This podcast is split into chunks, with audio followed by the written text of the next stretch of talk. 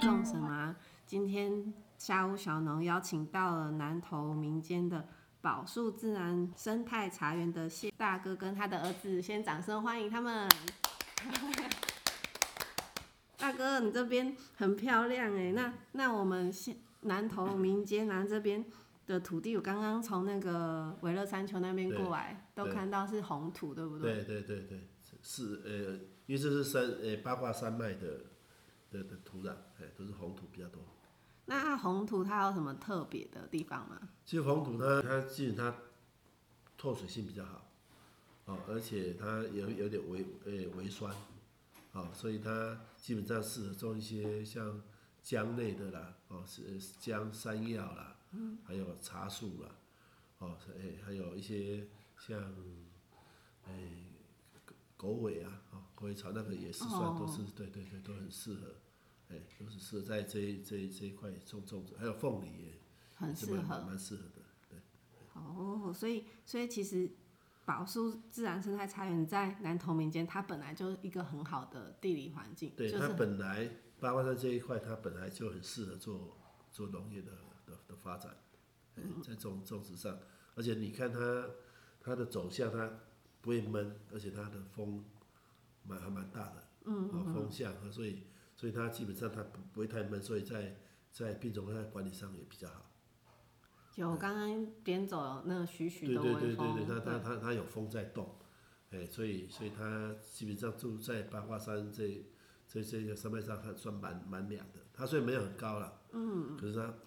住起来蛮舒服的。对，然后不会很湿，但是又对有点水分。对对对对对，会问这个问题，是因为我们一般想到红茶啊、我们都会想到日月潭的红茶。然后，可是我很爱喝茶的人，我去喝日月潭的红茶，然后或是喝老板这边的野放茶，我我很喜欢呢、我很喜欢老板们的野放茶。其实种植方式也是一个很很重要的一个一个点啊。嗯啊，并不是说哎越高山或越怎么样的，就是种植方式会影响我们在喝这个茶的口感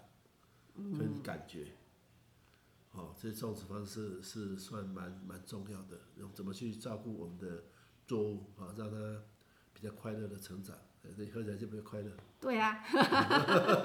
整个觉得都野放了起来，哦对啊。，所以，所以那这边种植方式是不是它的气候跟它的水也很适合啊？非常适合。嗯，因为八卦山，因为这一条线在茶树来讲，比如说刚好它的地理位置是适中的。嗯嗯。因为它的纬度也刚刚好。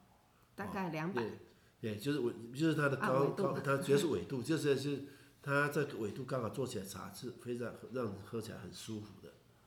哦，哎，所以它这个纬这个地区刚好它的它的茶茶性喝起来是非常好的，哎这是它地理位置的关系。为什么种茶跟纬度有关系啊？纬度对于纬度对于各种作物都非常的有关系。好，比如说嗯茶叶，你纬度越来越高，它的茶性就越越淡。啊，比如说像哦北部的茶跟中部的茶就不一样了，对啊，日本的茶跟台湾茶又不一样了，对啊，它更淡了。对啊，那越南茶跟我们这边茶又不一样了，哦，台东的茶跟这边茶口感又不一样，对所以都是纬度的关系。是，哎，是讲的不不是对高度还好，就是纬度才是一个决定整个作物的的一些很多是纬 度，真的是冷知识哎、真的是 啊。你去看就是、嗯呃纬度其实才是决定我们整个作物它它它它它其实它的生长，嗯嗯嗯嗯嗯生的速度啦，呃环境都是纬度的关系。呃所以不止高度，不止气气候，其实对纬度也是最重对要的对一对个对关对系。对对。那我们这边的纬度大概是二就是十，北纬啊，就北是诶，比如北回归线有经过啊，嗯，哎，就是北回归线经过左右，诶，也在一一差不多十三公里或者几公里，这最主要都是很适合茶做做的的一个一个，诶，栽种的一对，个这范三十围，公里里面它都很适合，所以二三二三点五正负十三对公对里，对，三个诶，就是三十公里，但是应该都蛮适合三的，十公里。嗯，好哦，那那大哥就是就是我们宝树自然茶园，我们已经有绝佳的地灵人杰的条件。嗯那可是我记得我之前看你们的啊访谈呢，就是以前可能也有做过惯性的，对不对？对，我们刚回来是做惯性的，那大概是几年前啊？我们呃，我们九十二年开始做做做有机嘛，九十二年。哎，民国九十二开始那就那转做有机。哎哦，那更早以前是什么时候开始种茶？我们种茶已经六七十，民国六七十年就种茶种种茶了。所以其实已经种了七十年的茶。哎，对对，啊，只是说我们我我是从八十年才回来接这个茶，哎，种种种茶的。所以大哥也我是爸爸哎，哎就是我们也是青楼还乡。先种。嗯 所以哦，所以是第二代，哎，我们算是第三代了。第三哎阿公就开始种了。对对对，我们算是第三代。可是这样不容易耶，因为如果从小看阿公跟爸爸都是用惯型，可是你这一代你突然决定要用有机，对，因为你对不想去去碰农药，就只有去、去去去去改变了。哎，哎就是我回来是一直就是用惯性方式做嘛，嗯，就是要要去喷喷药是一个很大的问题。哎，那我们就不喜欢去喷它，就开始只好去走走走到一个比较就是不喷农药的栽种方式。所以大哥你从八十年喷药喷到九十二年，对，喷了十年、十二年之后决定先试试看别的方法，就不喷药。就不喷药了。对，哦，下定决心。对啊， 那那怎么会从？因为惯型除了农药之外，还有肥料啊，对。所以怎么肥料的部分也有调整，对不对？对，也也是，因为我们我发现啊，我我们发现这个在在夏天的时候，其实你不去管它，茶穗长得很好，哦，真的，真的，真的下完雨以后它就长得很好。下雨其实不用下肥也长很好。所以我们才开始哎，发现哎，其其实不需要去去去怎么去去试呢，它就长得还还不错，哎，所以我们想说，哎，其实不太是，应该不太不太不太需要那么多那么多肥料，那最后就开始去看很多资料，才知道说，哎，其实其实地球已经这已经足够养养养活大地了，嗯嗯嗯嗯，它已经具备了这样的的一一些一些元素在里面。啊，比如说我们空气里面最多都是一台氮啊，对呀、呃它就是靠下雨打雷下会下到我们土壤里面来，嗯，是哎，哎，是不不太需要了，嗯因为讲到这边，我还是很佩服你，因为我们从小就知道茶就是丢不丢油啊啊，我我有办法决定这么做，就是做农作物都这样子，嗯，它它以它从小的观念就是要很多的肥料，很多嘿啊的，哎哎，所以那因为我们不是从事从小不是从事农业的，我我们在外面读书嘛，嗯嗯，哎，所以我们是从我们是插班插班进来的，嗯，哎，像我哥哥他们就是从小就做农做农业的，嗯，他们的观念就是这很重要。嘿哈。那我们我们我我是在外面工作以后再回来的。大哥以前是导游，对不对？对呀、对呀、再再回来，所以我们算是插班生，所以观念跟呃比较容易容易改变。有很多的想法想去实验，呃，就是你比较容易去改变你要什么去去去种去去种去嗯种植。那这样所以是从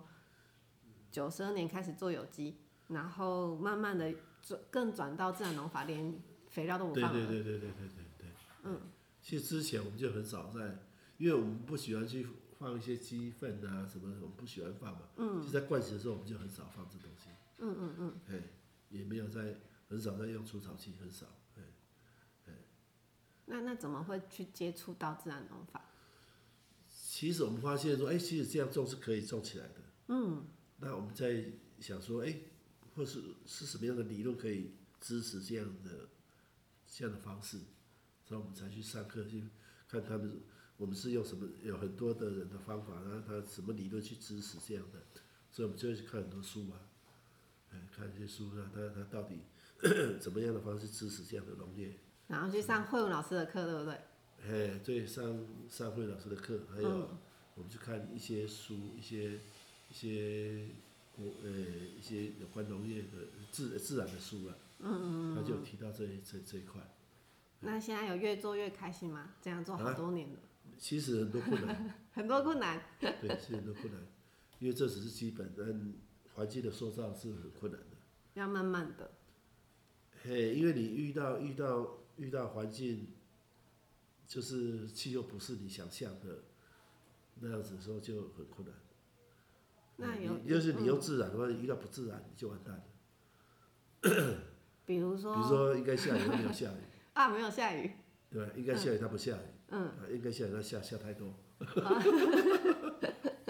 所以还是会有很多挑战。这几年，嗯，也刚开始还好，嗯，这几年的挑战特别多，所以你就改改要改变你的想法嘛，对呀、比如说你的朝向的管理啦，对呀、还有一些你环境的塑造啦，是哎、。这哎嘿都要都要做做改变，不然就一定完蛋了。那那大哥，你做了什么改变啊？就是如果遇到下下很多雨，然后积水怎么办？对啊，所以我们这几年 就就有用打洞的方式来来处理这个问题，就是在田里打打洞，让这个排水性更好。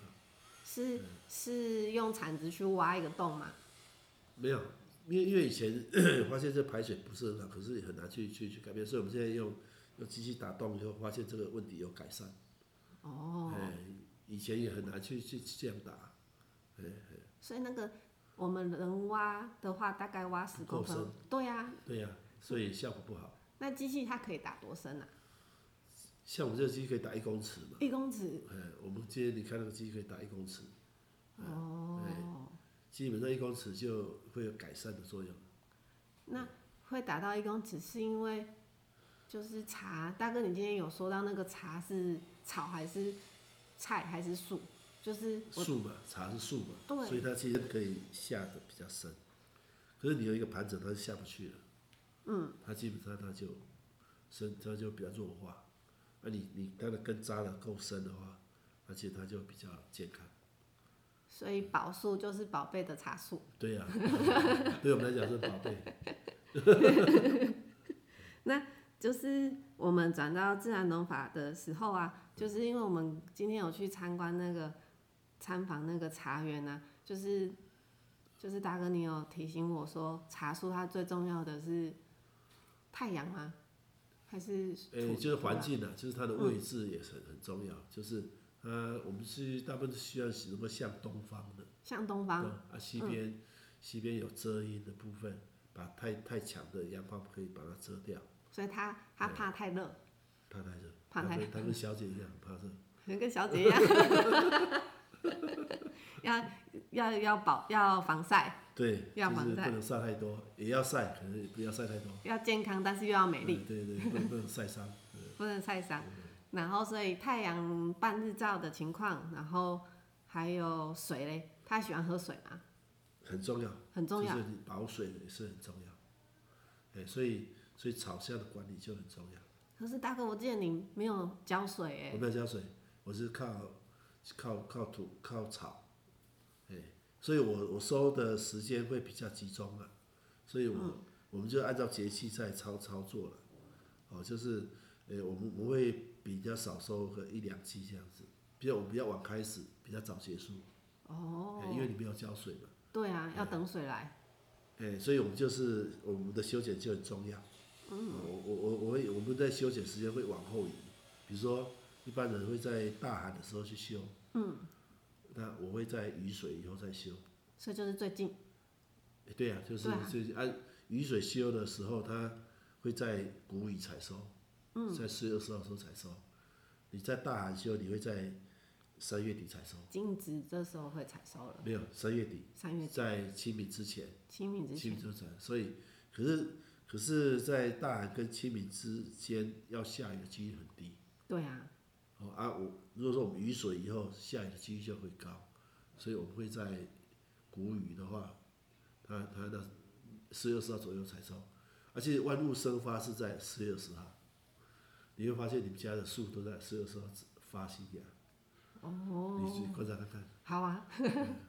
那四月二十号那个节气是叫做谷雨。谷雨。对。那为什么只我们茶叶的修剪跟采收会跟雨有关系啊？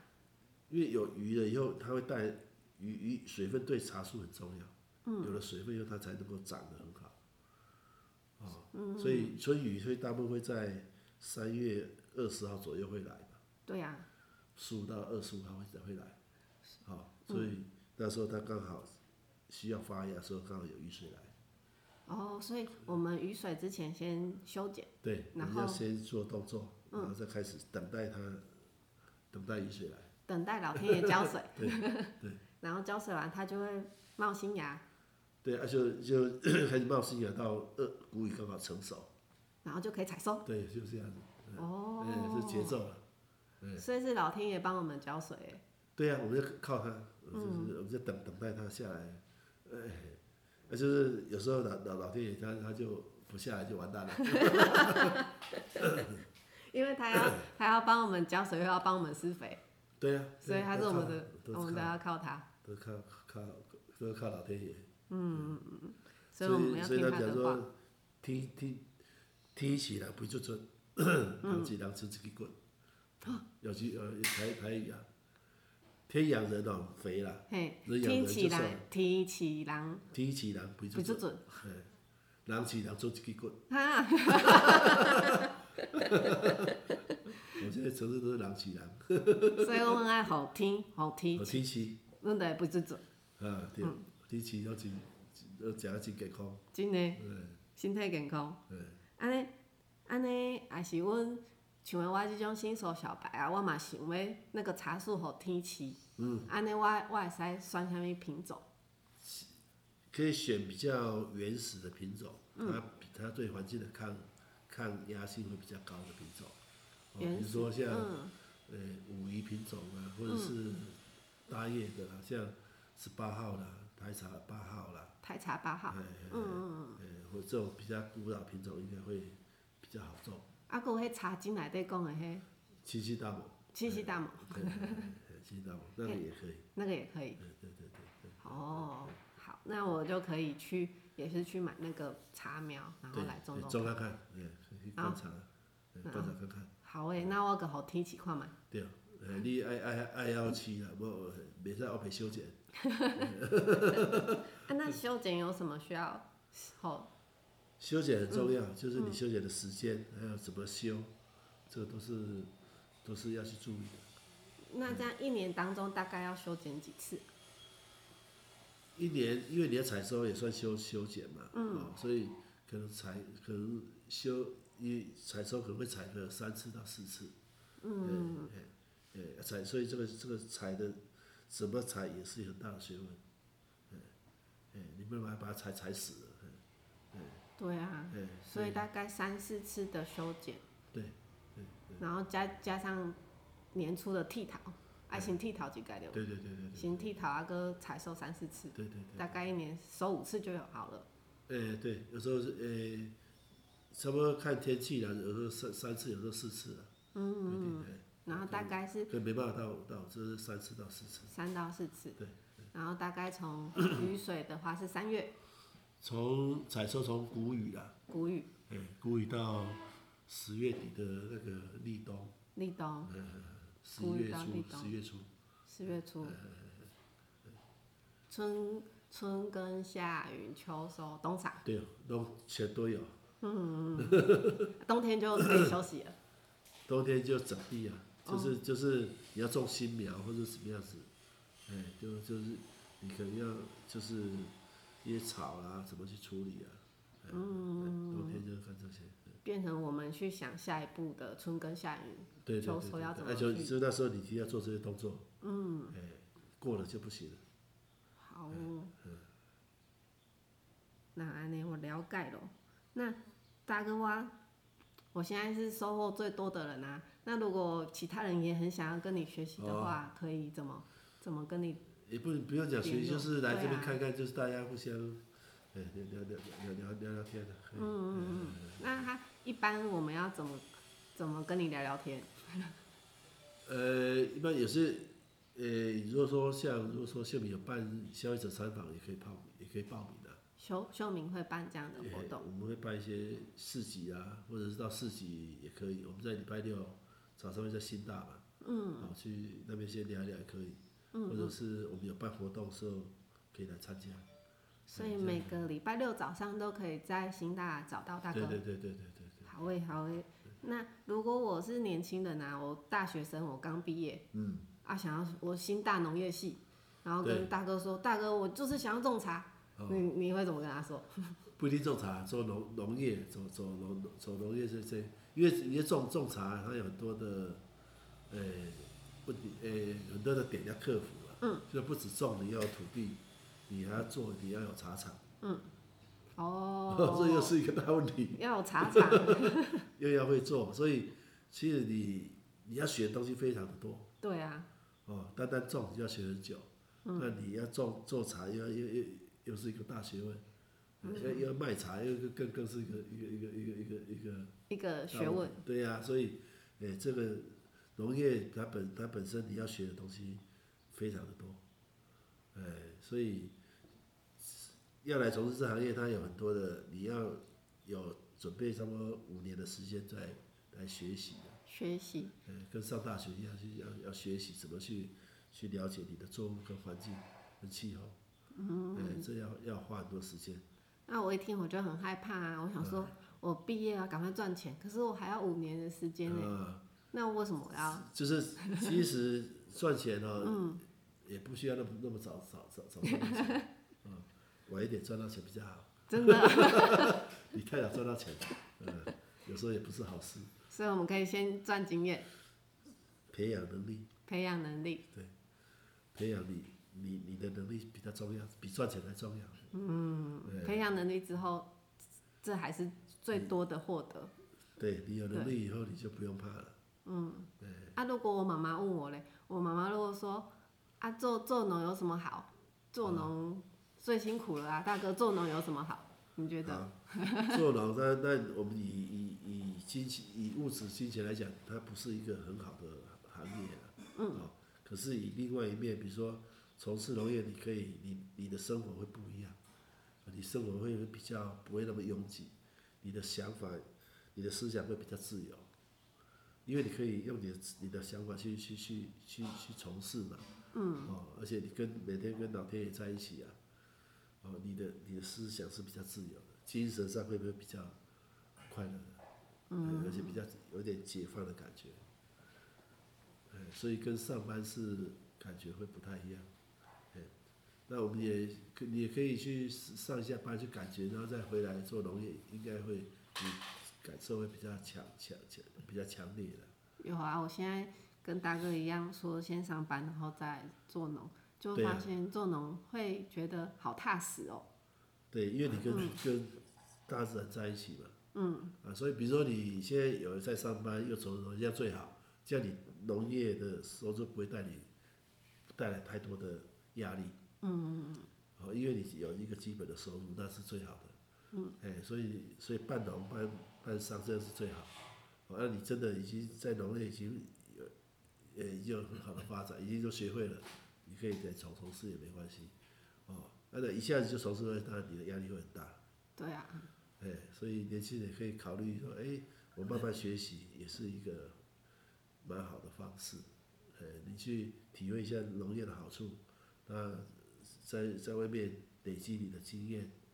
啊、这也是一个很好的方式，然后多去新大找大哥聊对天。啊对对对对对对，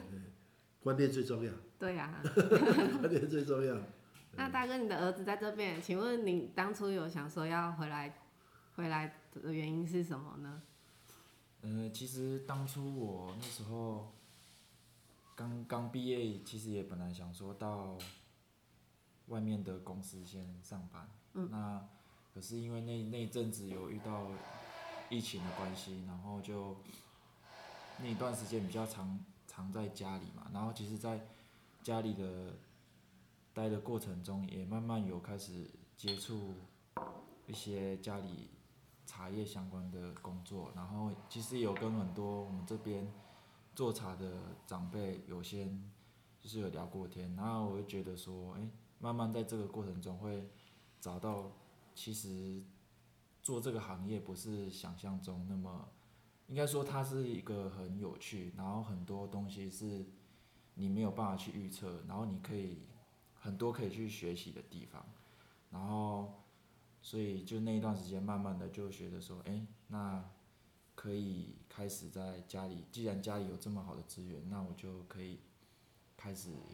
在这方面可以去学习，这样。那那那这样你回来大概多久了？嗯，我今年差不多快两年了。因为你很年轻呢，哎、对我算是毕业一年一两年就就直接回来家里了。对对对嗯，你就是可以去拍那个青龙返乡海报的那一种年轻人。 对啊，那那你回来之后，你看爸爸就是在前面的三十年做了那么多的转变，那你心里也有也有想要做转变的东西吗？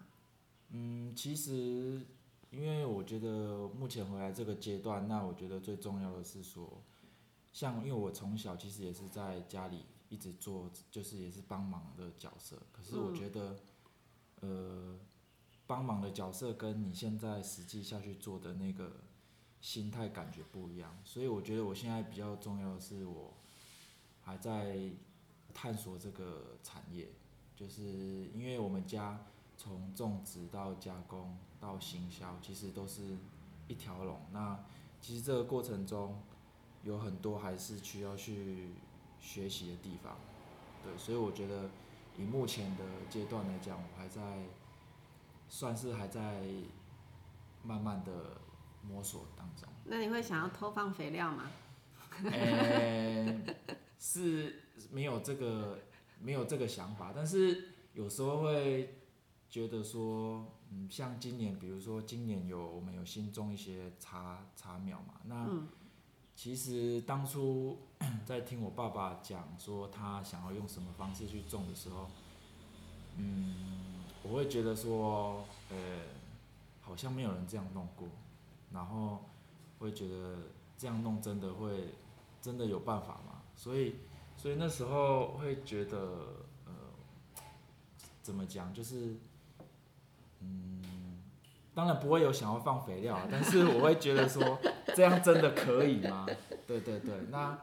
我觉得其实这从我爸爸做自然农法这这一段时间来，那其实他一直都是用这样的心态去面对，他不会，他会不会觉得说啊，我这样做会不会失败，会是怎样？那他一直都是很很相信自己的理念，然后一直去做做这样的事情。那我觉得，因为也已经做有机这样也是二十年了嘛，那我相信其实他会这样做，也会有他的想法跟他的远见，所以。基本上我算是不是像其他很多年轻人跟 跟上一代有很多的家庭革命，嗯，对，那可能也是跟我从小在这个环境有慢慢那种耳濡目染的感觉，所以我会相对的会比较有办法去接受这样的想法，嗯，对对你刚刚说的是那个大哥他现在实验让那个茶叶住豪宅的这个种法吗？嗯是是是是，这个基本上没有人这样尝试过，甚至呃，我们这边很多种种算是也是从事比较自然有机的人，他们也会觉得，哎、这个方法好像挑战性好像有点大，就是连那种他们从事自然的人，他都会觉得说这个方法是不是就是会有一点疑虑的感觉。嗯，大哥这个豪宅的方法可以啊跟大家分享，还是这是你的独门秘方？这是我观察很多很多茶园， 哎，茶园，然后遇到遇到恶劣环境能够生存下来的是哪哪一些茶树？哦，那我们就去观察它是什么样的环境，它会生存下来，那才用这种方式去去改去去去去种植。那当然，它这样的方式会跟一般人相反。它第一个，不管你是用有机或自然，它都想要收成嘛，对呀、收成很好嘛。嗯。对，可是你你你不一定能够收成啊，你方法错了不一定会能够收成啊。嗯。因为他会认为说，我这刚才因为会采的很少啊，可是五年后不一定会采比你少啊。我懂我懂，所以所以是豪宅的这个种法，一开始大家会觉我得们是种树，不是种苗，我们是种树，不是种苗。我们不是我们是在不是在栽栽培一般的的树，嗯，我们是种茶树，我们种树，所以我我们是应种该盆栽，给它更多一点点的空间。对，就是你让它更多的伸展的空间，它就会长得又又大又健康。哎，那因为刚开始它大家都认为说，啊它要赶快收成啊，嗯， 对不对？对啊自，然的话，那那想说它它自然它会收成啊，哎，那只是我们把它时间会可能会拖拖个几年，哎，就是我们我们发现我们就是要把它种，它能够长长一百年的概念的、嗯嗯，哎，不是说二三十年就要把它翻翻掉了，就是百年豪宅的概念，对，就是让让它能够长一百年的树，活到一百岁。对，就是让这样，让让我孙子也可以在那采采，可以采我种的茶。哇！ 那大哥现在的话，就是今年要做的实验嘛，今年开始做的实验。三年我们会种，我们会逐区的的的的做做，呃，把一些呃旧的会把它翻掉，然后再种一些新的，就会不会好就是看年底啦，年底就说看它长得怎么样，嗯，哎，然后我们再做修正， 因为刚才做应该会有很多要修正的地方了，哎，就是也是他刚会开始实验，对，它会种种不好，它会嗯长不好，应该有它的原因。那是不是我们种的方式不对，或者是什么观念不对？那我们再去做修正。所以今年做了种的面积还不是很大，嗯，说六分地嘛。对啊，如果我们再修正以后，再搞不好明年会种一甲地。一甲地， 一甲地的豪宅，豪的茶树豪宅，对，到时候我一定要再来。 好棒哦！那那大哥，我们现在就是除了像刚刚说到的新大农夫嗯，可以跟你们联络，那我们还 有在网络上有什么方法可以跟你们联络，或是购买你们的茶叶嗯吗？看诶在网络上，目前我们在网络上的部分还还没有，就是很很实际有一个网站，但是我们这这这算是去年开始有开始有一些呃脸书的部落格，那其实从从那个地方可以跟我们联络，所以我在脸书上要搜寻什么？呃，宝树自然生态茶园，宝树自然生态茶对园，对对对，然后我们就可以跟你们取得联那络对了。对那边都有我们的资讯，对好对对。的，那我们 再次掌声谢谢谢大哥和谢儿子，谢谢。